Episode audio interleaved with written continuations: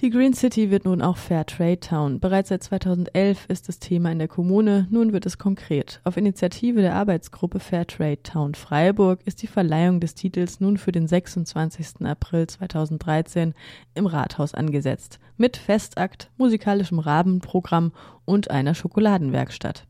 Caroline Bersin-Tader vom Weltladen Gerbeau Vorangetrieben wurde dieser Prozess vor allem von ähm, der Steuerungsgruppe Fairtrade Town, eine unabhängige Gruppe, die sich zusammensetzt aus den drei Freiburger Weltläden, dem eine Weltforum, dem Agenda 21 Büro in Freiburg und zwei Fairtrade Town Multiplikatoren. Schwer sei es nicht, die Kriterien zu erfüllen. Die greifen keineswegs grundlegend in den Alltag ein. So zum Beispiel die Vorgabe, dass in Freiburg auf seine Größe bezogen mindestens 32 Geschäfte und 16 Restaurants irgendein Fairtrade-Produkt anbieten müssen. Außerdem müssen sich je zwei Schulen, Vereine und Kirchen finden, die Fairtrade-Produkte verwenden und den fairen Handel regelmäßig zum Thema machen. In der Stadtverwaltung, zum Beispiel bei städtischen Sitzungen, müssen fair gehandelte Produkte im Einsatz sein. All dies wurde von dem Koordinationsteam geprüft und als gegeben befunden.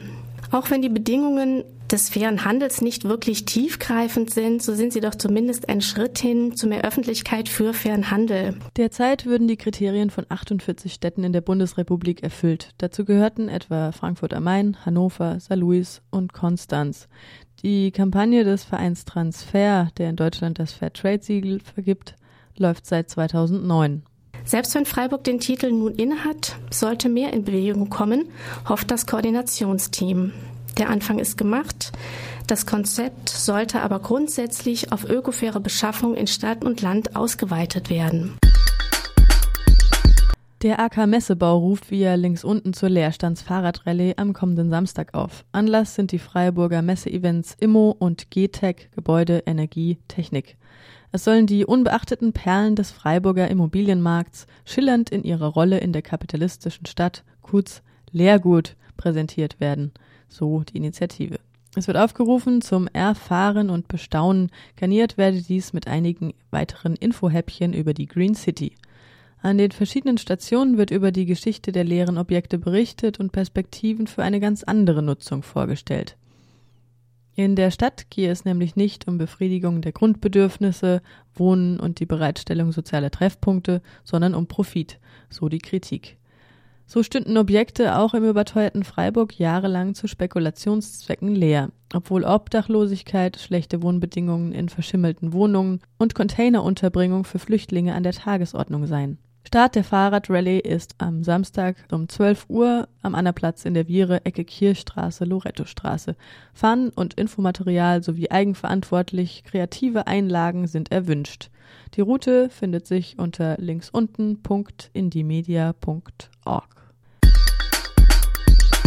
Ein breites Bündnis von globalisierungskritischen Organisationen, Gewerkschaften und anderen Initiativen ruft für kommenden Samstag zum bundesweiten dezentralen Aktionstag um Verteilen auf. Beteiligt daran sind in der Republik etwa 80 Orte.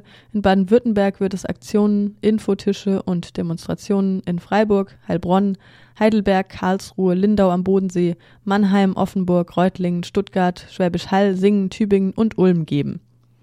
Die Schere zwischen Reich und Arm in Deutschland klaffe immer weiter auseinander, so das Bündnis auf seiner Website.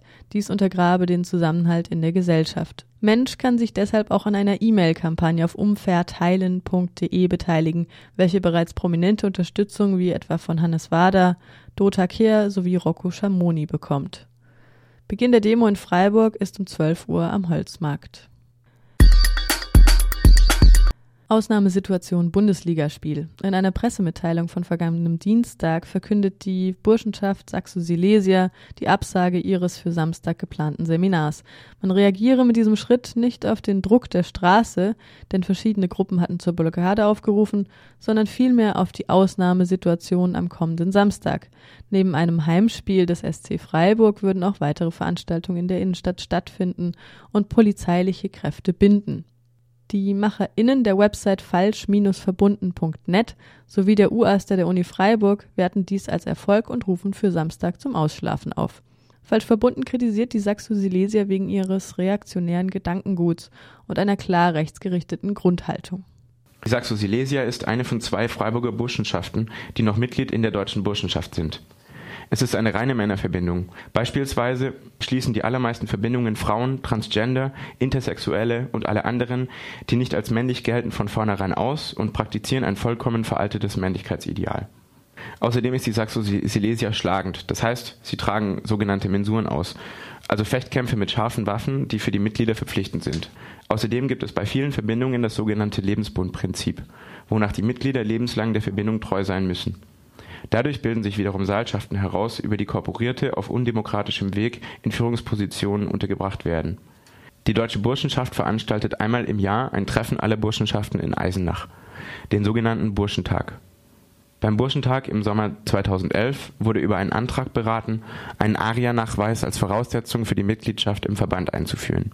Was wir speziell an der Saxo-Silesia kritisieren, ist nicht nur, dass sie sich dazu entschieden hat, weiterhin Mitglied im rechten Dachverband zu bleiben.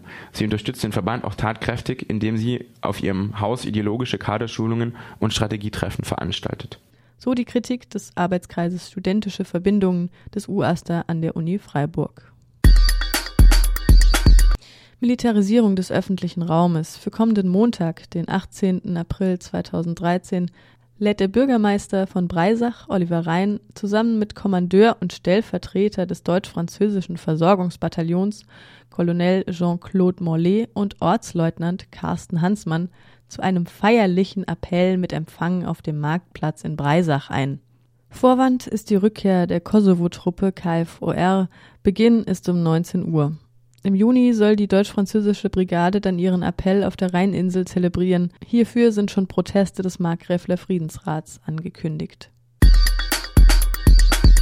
Nächste Sammelabschiebung aus Baden-Württemberg. Am 24. April soll laut Regierungspräsidium Karlsruhe die nächste Sammelabschiebung nach Serbien und Mazedonien starten.